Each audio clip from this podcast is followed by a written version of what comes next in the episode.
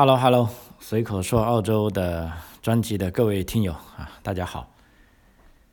嗯，老张在南澳洲阿德莱德向大家问好。今天录音的时间是二零二一年的一月二十六号啊，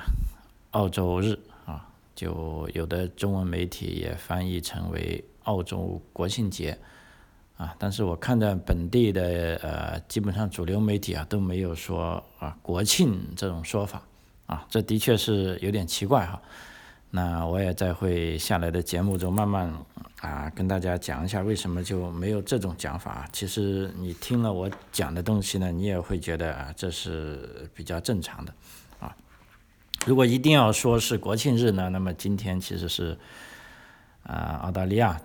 啊，就你可以认为是建国二百三十三周年吧，哈，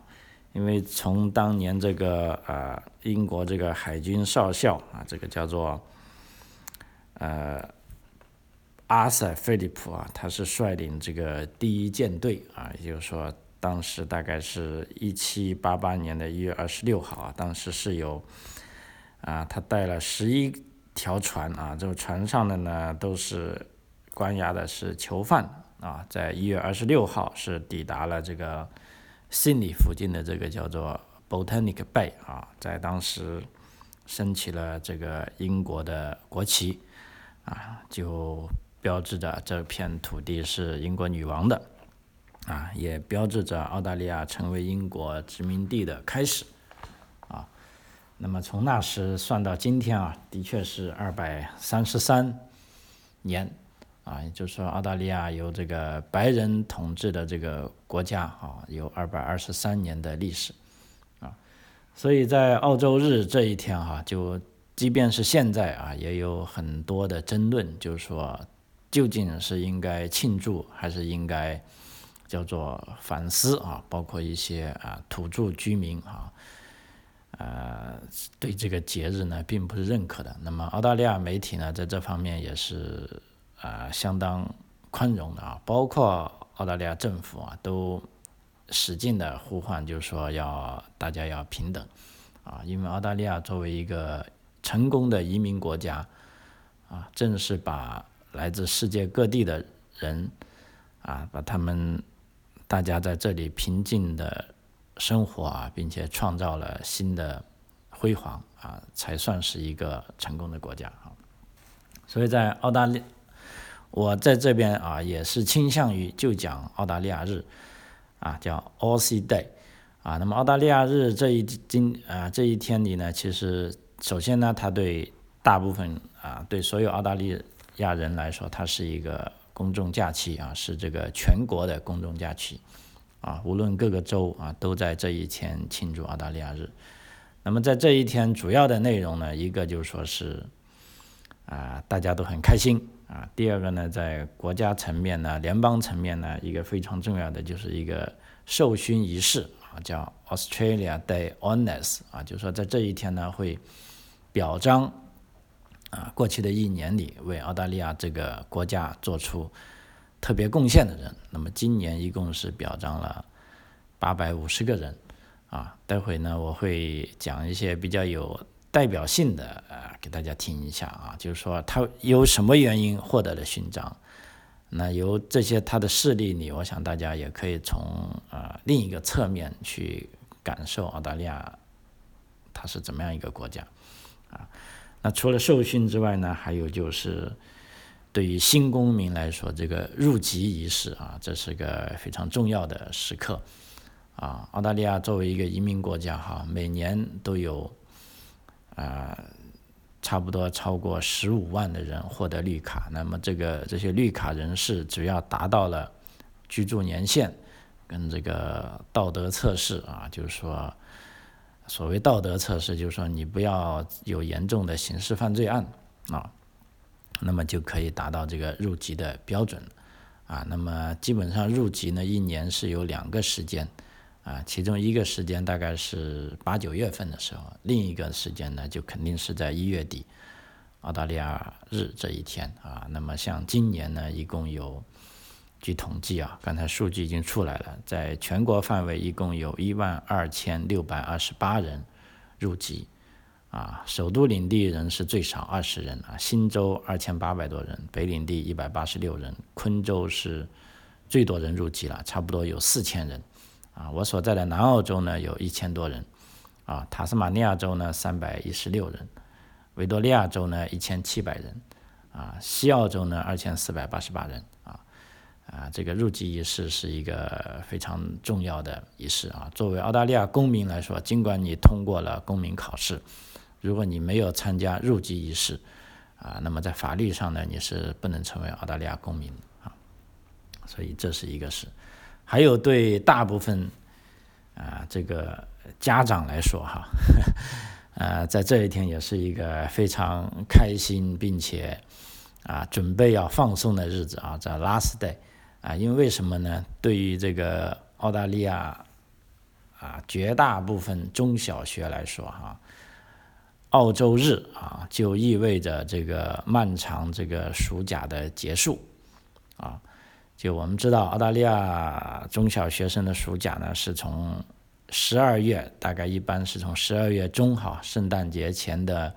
两个礼拜啊就开始了啊，大概是十十二月十号一直放一直放，放到大概一月底啊。那么，所以过完今天啊，刚才看了一下这个，无论是 Facebook 还是这个 Twitter 啊，还是微信啊，大家所有的父母啊，都纷纷说舒了一口气啊，就说明天啊，这个神兽归笼啊，各做各事啊。那么我也是啊，心里相当的轻松，终于感觉明天就要把他们送回学校去了。啊，那我也可以干一些就恢复正常的工作了，因为在过去两个月啊，差不多两个月，啊，基本上我的这个生活重心就是啊围着这两个小屁孩转啊。当然了，在这个带孩子的中间啊，我也感觉到自己也得到了进步啊，尤其是跟小孩的交流、跟孩子的朋友的交流、跟孩子的朋友的家长的交流。啊，自己也从各方面啊得益匪浅，啊，我觉得这也是个很有趣的事情，啊，所以在这方面，我想在接下来的时间内哈，我也会抽空啊专门做几期这方面的节目，尤其是跟一些这个 local 的家长，就说本地家长跟本地孩子交流啊，我觉得啊这个东西方啊带小孩的方式。还是有很大的不同的啊，作为我们来说也是一个啊很新鲜的事情啊，所以老张这里也愿意跟大家在这方面分享一下啊。但是今天的节目呢，主要是跟大家讲一下我是啊怎么样过澳大利亚日的啊，因为 Australia Day 对于所有的澳洲人来说，它就是一天的假期啊。那么澳大利亚它很不同啊，在这一天呢，没有什么。严肃的国家叙事啊，没有什么非常庄严的这种升旗典礼啊，也没有热泪盈眶啊，而且反过来哈，我看了今天在做节目之前，特别是看了所有的主流媒体的报纸也好、网站也好、电视也好，啊啊都没有任何呃是是没有啊，不是说。呃，完全没有啊，基本上没，就是说我看过的就没有一个媒体说今天来赞扬澳大利亚取得了多少成就，或者来就类似我们这种啊集体主义的叙事啊没有啊，反而是报道了各地有什么样的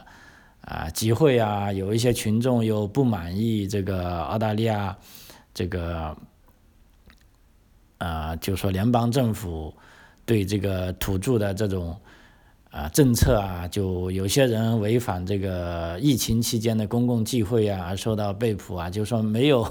这些媒体没有去营造一个啊喜气洋洋的气氛啊，没有，一点都没有啊，看到的尽是一些批评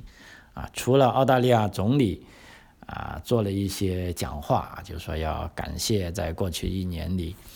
啊对澳大利亚人。啊，做出的贡献啊，他是说感谢那些使澳大利亚渡过难关的人，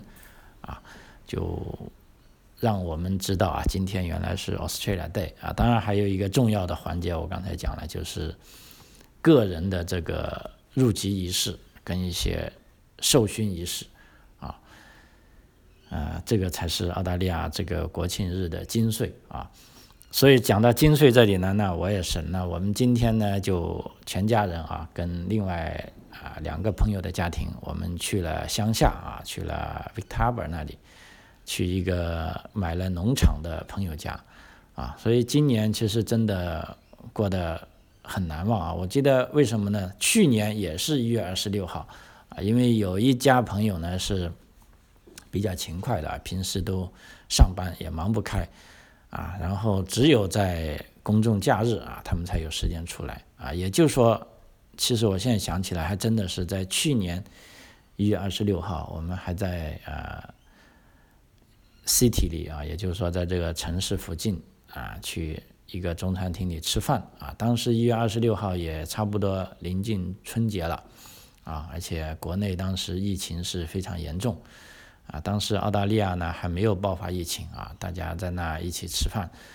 啊，还很开心啊。那个朋友说他即将要搬到啊他的农场去了啊，我们也很高兴，也为他高兴啊。结果当时还说搬下去之后呢，我们就要举行一个庆祝啊，大家一起再去看一看他的农场生活啊啊。事实上，他这个农场不大啊，但是。啊，对于所说的不大啊，是对于这个生产型的农场而言，事实上，它这块地啊，是占地面积是两个 hac，两个 hac 呢就是两公顷，两公顷呢就相当于是两万平方米啊，如果转化成中国的亩呢，就说是大概是三十亩地啊，三十亩地。啊，那么他一家三口啊，两个大人，夫妻双方啊，非常能干，还要带上这个男主人的妈妈，因为他们小孩已经长大了，啊，就在墨尔本生活，也没跟他们在一起，啊，啊，我觉得这一家朋友呢，真是他们是悟到了生活的真谛啊，他们就毅然是放弃了这个城里的生活，我们搬下去了啊，当时我们还担心他们会有什么不适啊，他们说不要紧，反正都要去试一试。那么时间过得很快啊，就一年过去了。其实中途我们也有想聚会的啊这个想法，因为搬下去之后，我们知道马上就全世界都进入这个新冠疫情的这个抗疫期啊，包括澳大利亚从二月份封锁边境啊，一直就各种各样的啊小疫情小反复啊，包括最近一次啊南澳洲的反复是大概是十一月啊。所以来来去去啊，本来说是从啊这个复活节啊，复活节是不可能了，当时是疫情最严重的时候啊，然后就说要到女王生日，女王生日好一点，但是也不大想动啊，然后一拖又拖到十月劳动节啊，结果劳动节呢，另一个朋友又没有空啊，然后直到圣诞节，圣诞节突然间还小紧张了一下，我们觉得还是不要。带麻烦给人家啊，而且我们自己也要去玩啊，结果一拖再拖啊，终于约好，就是今天一月二十六号啊，我们去到他们的这个农场里啊，觉得这个三十亩地啊还是挺大的，而且他这个地都是平地啊，不还不算是山地啊，一进去哇，一只大狗窜出来把我们吓一跳啊，他赶紧拴起来啊，这个德国的黑背。啊，已经八个月了啊，非常热情的。据说这只黑背已经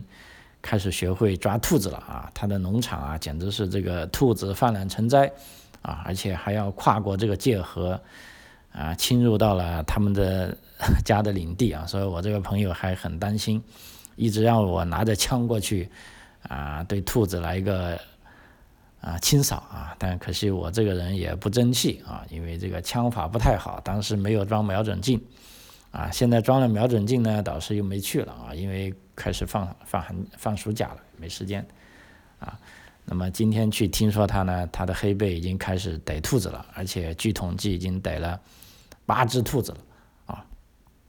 所以这个狗逮兔子啊，不是狗拿耗子，我就问有没有老鼠抓，说老鼠好像没有啊。他开始抓起兔子，而且这只啊黑背啊，其实虽然是八个月啊，因为它是一种。大狗嘛啊，身材已经挺大了，可以去跟小袋鼠进行驱逐了。但是听说前几天他遇到一只站起来差不多两米高的袋鼠啊，他要跟袋鼠进行搏斗啊，这个这这袋鼠呢也是因为这个是大袋鼠嘛，毫不相让啊，对这个狗，最终狗是胆怯了，因为它还是斗不过袋鼠。所以在这个农场里啊，每天都有各种各样的新鲜事啊。那他们一家三口，我看也分工的挺好的，就说女主人自己搞了一块地。在种各种各样的花，我去看到，啊，各种各样的玫瑰啊、月季啊，哎呀，开的那种美呀，哈，真的是，啊，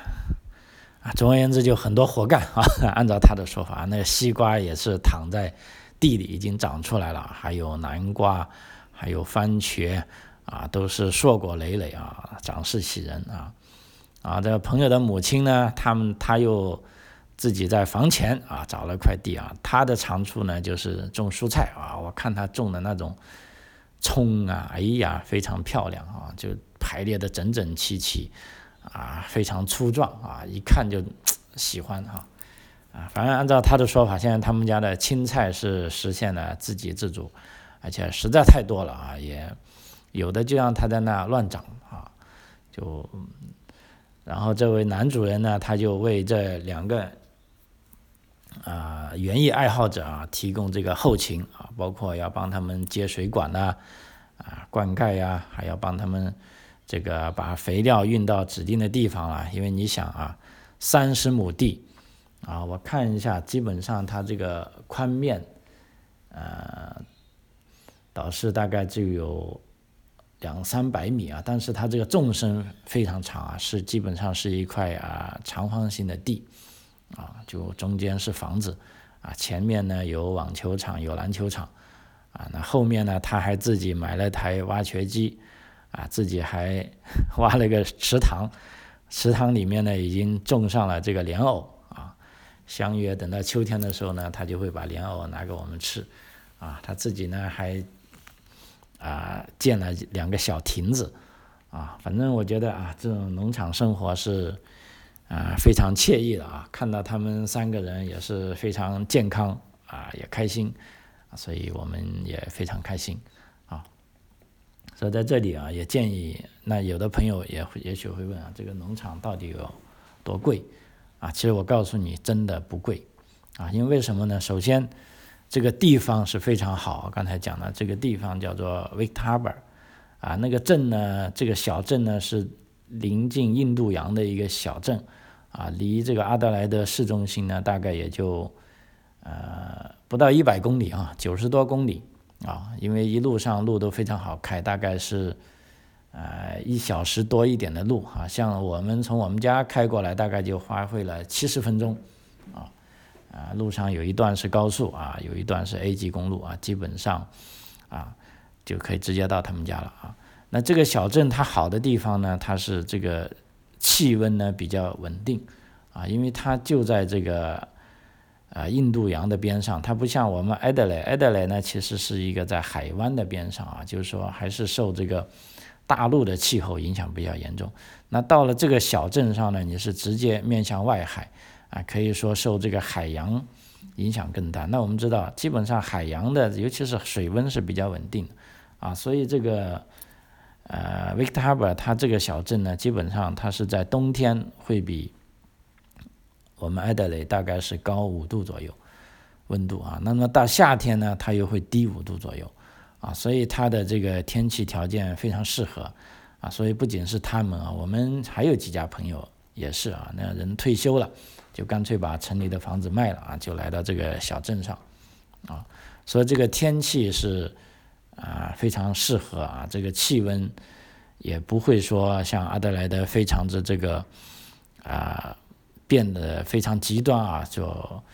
前天十八度啊，然后明天就四十度啊，它不会那么厉害啊，所以温度非常适合啊。那么既然温度适合呢，第二个呢，就它这个房子我刚才讲了，还是挺新的啊，整个农场是占地三十亩地，然后中间是包含了一套房子。啊，这套房子呢是包含四个卧室的，啊，就非常舒适了，啊，总共价钱啊，你们猜一下多少钱？啊，给三秒钟的时间哈，one two three bingo 啊，想想，啊，我这边告诉大家哈，就他买这块地，包含地上面的房子以及一些附属的设备。附属的设备就是说那些在旁边搭建的那些 shed 啊，就是那些铁皮屋啊，因为它有几个 shed，那个 shed 呢也是很顶用的，里面你可以成为工具房啊，又挡太阳，又挡雨，又挡风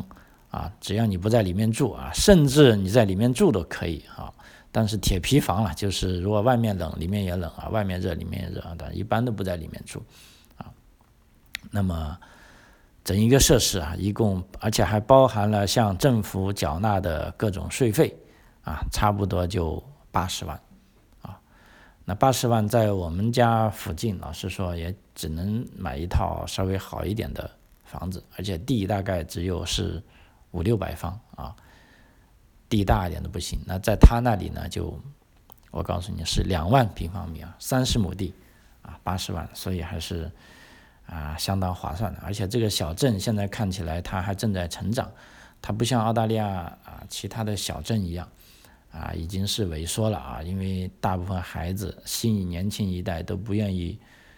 啊务农啊，也不愿意种地啊，不愿意搞农业啊，都觉得太枯燥了，都去城里了。啊，但是这个小镇有点不同啊，就为为什么呢？我们看到它旁边的地已经推平了，正在建屋子了。他说那里大概有三十多套房子要盖，啊，那这房子呢都是一些度假屋啊，就是说包括啊本地人都喜欢在那里买一套房子，啊，投资也好，或者老了自己住也好，因为刚才讲了那个小镇的这个温度跟气候。啊，非常适合适合人居，尤其是适合老人家啊，它没有那种极端性的高温或者低温啊，所以它是非常好的啊。那就啊，这个小镇呢还是处于一个发展期啊。我们甚至帮他盘算了一下，他这块地就即便放在这里一动不动啊，再过个十年五年，肯定也涨得不得了，因为现在房地产开发已经开发到它边上了啊。那么再过来就是他这块地了。啊，那他这块三十亩地，再怎么也可以一开发，也可以开发十几套房子，对吧？所以我们都说他还是很有眼光啊。他说，哎，反正对于他来说哈，就是说钱不是重要的，最重要的就是说自己过得开心啊。那么他们现在一家三口啊，各有各的爱好啊，包括他自己喜欢去潜水啊，喜欢钓鱼啊，还喜欢这个。徭役啊，他给我们许下一个诺言啊，在新的一年，他要把他的这个炉子给搭起来。他现在用电炉啊，准备先烧一批这个花盆出来啊，当时送给我们啊，我们也很高兴啊。所以在澳大利亚啊，能认识这样的朋友啊，真是好啊。所以我们几家人在里面啊，吃吃喝喝啊，聊天啊，在这个他的这个菜地里啊，走来走去。反正小孩嘛，要不就去逗一下狗，还逗一下鸭子。那么野兔呢，就看到人来了就跑掉了啊，不见踪影。在我们刚去的时候，的确是看到几个兔子，而且他也告诉我们那里就他们啊这个农场边上的两棵大树啊，里面就有两棵兔子窝啊，每天都跑进来。现在他的狗已经可以袭击兔子了，所以他也放心了啊。不过居然也有朋友说，这个狗嘛，其实不要直接去。啊，吃这个兔子，啊，因为有各种有可能会遇到种种的不测啊，所以他的狗也要去上学，那么如此一来啊，我们在那里大概一起待了七八个小时，早上十点钟到啊，下午大概是十九点啊，大概是啊太阳还没下山啊，我们就离开了啊，可以说是啊非常开心啊，非常满足的一天。啊，当您看到你的朋友啊，他们在离你一个非常远的地方，啊，但是他们也过得很开心，啊，那么我觉得这就是我们在这个啊澳大利亚的生活了啊，就是说很平静，啊，但是啊很开心啊，主要是这样啊，虽然钱也没赚到多少啊，但是还真的是从各方面你是实实际际的、实实在在的感到。啊，有一种内心的这个可以让你平静下来，去追寻你啊喜欢的东西，啊，这个很关键啊。好，现在说回啊，Australia Day 啊，澳洲日。那么在今天其实还有一个很大的改变，就是澳洲的这个修改了这个国歌啊，因为这个修改国歌呢，也是啊，这个澳大利亚联邦政府顺应这个啊少数派啊这个土著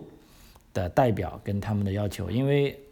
澳大利亚以前的这个国歌呢叫做《前进澳洲美洲》，这 Advance Australia Day，中间的第二句说我们年轻而且自由，We are young and free。啊，那么现在改成呢，是我把 young 改成 one 了，we are one and free，啊，因为为什么呢？土著人就认为我们在澳大利亚已经有六万多年的历史了，为什么我们是年轻？我们根本不年轻，我们应该是古老的，啊，那么作为你们为什么说 young 呢？是因为你们白人来了啊，那么这个国歌是你们白人写的啊，所以这是不对的，啊，那么最终呢就。澳大利亚总理在去年底就签署法令了啊，就把这个歌词中要改一个单词，啊啊，把这个 young 改掉，改成 one 啊，就更有这个团结啊，就意思要团结所有的澳大利亚人啊。所以这个莫里森总理啊，他解释说，他说作为一个现代国家，澳大利亚也许相对年轻，但澳大利亚的故事和许多第一民族人民的故事一样悠久。我们理应承认并且尊重他们的守护，啊，所以把年轻且自由改为一体且自由，啊，就是说并没有拿走什么，我认为反而是增加了许多，啊，因为这里面也有一些小故事。我记得在二零啊这个幺八年啊，当时报了一个新闻，说是在昆士兰州的啊布里斯班一所小学，小学里面有个叫。Harper Nelson 的小学生，啊，他受到了校方的处罚，为什么呢？他因为在唱国歌的时候拒绝起立，啊，就他他认为他是在和平的抗议，啊，他所称为错误的国歌，啊，因为他当时就说了个问题，他说这个国歌中说的我们年轻，啊，这个小孩呢，哈，小女生啊，九岁的小女人。他认为这是完全无视在我们之前定居在澳大利亚超过五万年的这个原住民澳大利亚原住民啊，所以这个小女孩她当时说，在国歌最初写出来的时候说前进吧澳大利亚，意味着让澳大利亚的是白人前进，所以当时这个四年级的学生表示采取这一立场。他这个决定大部分是由他自己做出决定的啊，但是这个话题呢，他是跟父母讨论过的啊。那么他的父亲呢是个知识分子啊，是这个昆士兰大学的心理学副教授啊，他就说他是完全支持他的女儿以及他女儿的观点啊。他认为他女儿表现出了令人难以置信的勇气啊，并且坚持自己的信念啊。他父亲说他对他想要这样做而感到自豪。啊，那另一方面，这个布里斯班原住民社区的这个长老啊，这个 Sam Watson，他就说，啊，这个小女孩叫 Harper，她的父母应该受到祝贺，并说 Harper 是明智而勇敢的人。他理所当然地指出，这个国家并不年轻，啊，而且这位原住民社区的长老他说呢，他说当有这样的年轻人出现的时候，我会在十到十五年、二十年后。对这个国家更有信心，啊啊，这方面就是表扬这个小女孩的，啊，那么二零幺八年啊，当时的政府呢，当然就说啊，包括一些政客呢，当然是批评这个小女孩了，就尤其是这个一国党这个臭名昭著的这个汉森，他就说，我们这里有一个被洗过脑的孩子，啊，而且这个汉森女士她还在 Facebook 上她说她会，呃，给他屁股一脚哈。啊，另外，她当时这个昆州的啊教育厅的发言人就表示，这个小女孩为什么会处罚呢？是因为学校有明确的行为准则，并且提供唱国歌之外的替代方案。啊，问题呢，这个小女孩呢，她并不接受这个方案啊，她非得要啊，其实你可以不唱啊，当的替代方案，但是你唱了，你就必须要站起来唱啊。那么这小女孩当时就。受到了这样的啊纪律处罚啊，当时在澳大利亚还引起了一阵轰动啊，当然也引起了大家对这个国歌的这位歌词到底是不是啊符合了实际情况啊，所以通过这么两年的讨论啊，终于把这个歌名给改掉了啊，叫做并不一样，而且是其实是非常古老啊。所以澳大利亚民主制度呢，我觉得有这个好处呢，就是说并不完全就是说啊多数票对小数票的啊这个否定啊。比如说我们投票，如果是百分之五十一的人投票，那赢了，那大家就应该按照百分之五十一的观点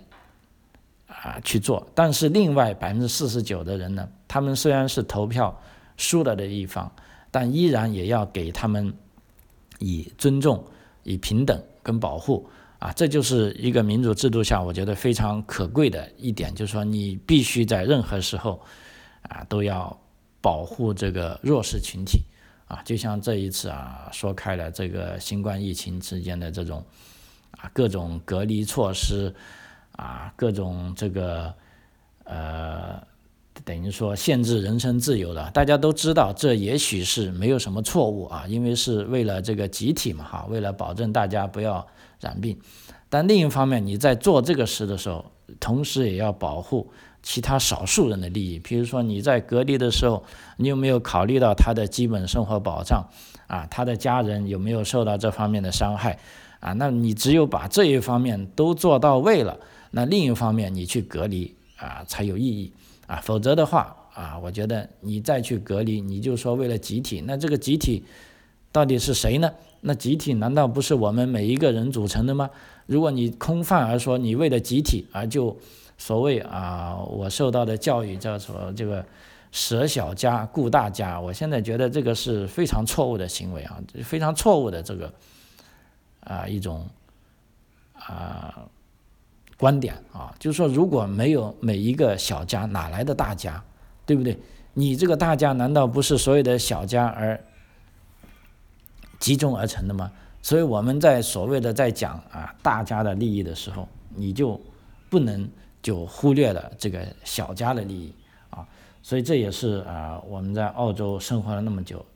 为什么觉得啊澳洲好啊？其实这里面是一个。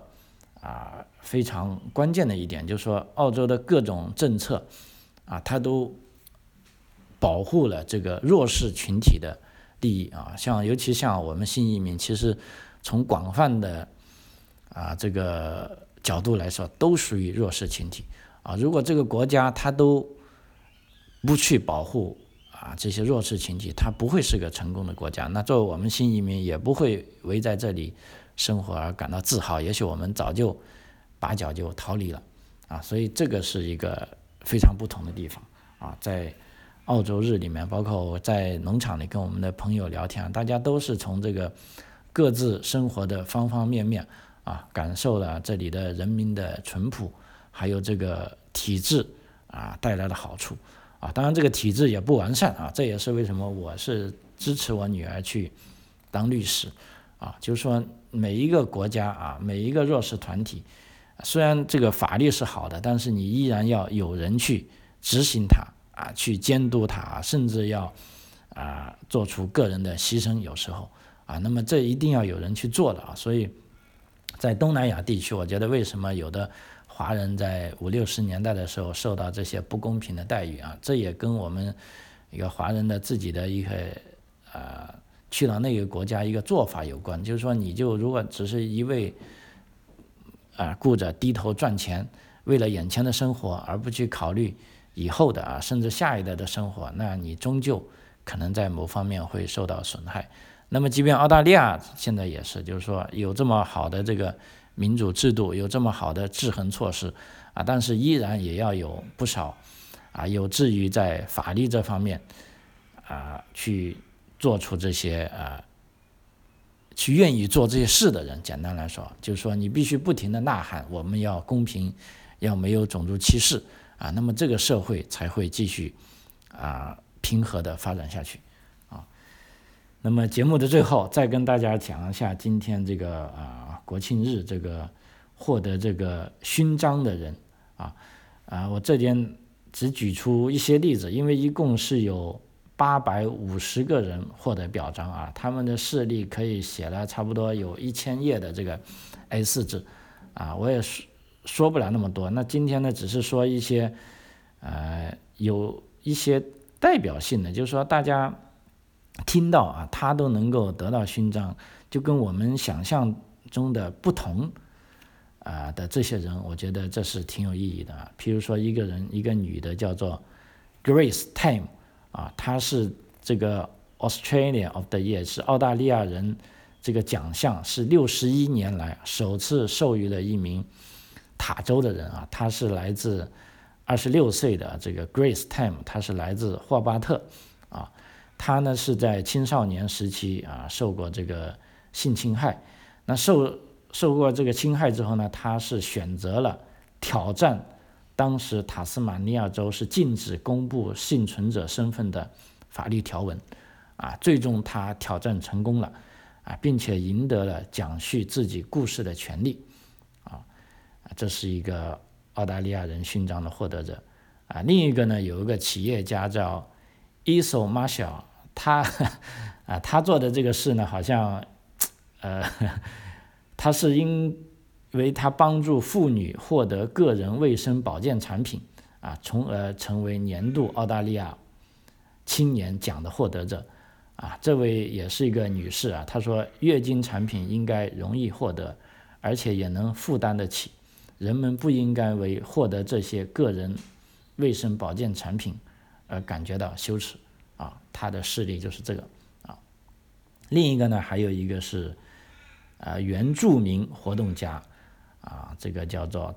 呃 Miller Rose Bond 啊，这个博士啊，他是也获得了今年的勋章啊。还有一个呢是难民事务的倡导者啊，Rosemary Carricky 啊，他是获得了澳大利亚这个 Local Hero，叫做澳大利亚当地的英雄啊。同时呢，还有在一批在这个疫情当中。啊，这个一个卫生官员啊，叫 Caroline Edwards，他因为确保新冠检测和 PPE 个人防护设备和呼吸机的供应而获得了授衔。啊，那这个获得了这个勋章啊，他就是典型的啊，就在这个 平凡的工作岗位上啊，做出了不平凡的业绩。啊，那么另一个澳大利亚前网球界的名人叫 Margaret Court，他也成为。受训的人，那他是成为这个受训名单上啊最具争议的人啊，争议到什么程度呢？本来还有一个澳大利亚广播公司的一个记者叫奥布莱恩，他本来也获得受训的，但是他拒绝接受这个澳大利亚日的勋章。他说：“你们如果给这个前体育明星考特都给了他勋章，我就不能拿了啊，因为按照他的说法呢，他说授予这位前网球名人。”最高荣誉的决定是极度不敏感和具有分裂性，啊，因为这个考特女士呢，她是公开表达过有关这个啊种族啊，还有这个同性恋呐和变性群体呀这些富有争议的言论，因此引发人们的抗议，啊，所以这个记者就抗议说，既然你们发给他了，那就不要发给我了。但是呢，这个联邦移民部长呢叫 Hawk，他是为这个受勋的这个，呃，为什么就给考特他做出辩护？他说他只是因为他的体育成就而获得了这个虚荣，啊，至于他的有关种族啊、同性恋呐、变性群体这些言论呢，那跟啊体育成就没有关系啊，所以他是这样来啊进行辩护。OK 啊，今天这个澳大利亚日的专门节目啊，大概差不多结束了。在结束之前呢，啊，我引用一下这个莫里森总理在这一天在澳大利亚日典礼上的致辞来结束这个节目啊。他这个致辞的核心呢，就说感谢在过去的一年里使澳大利亚渡过难关的人。他说，在整个 COVID-19，也就是说在新冠疫情期间，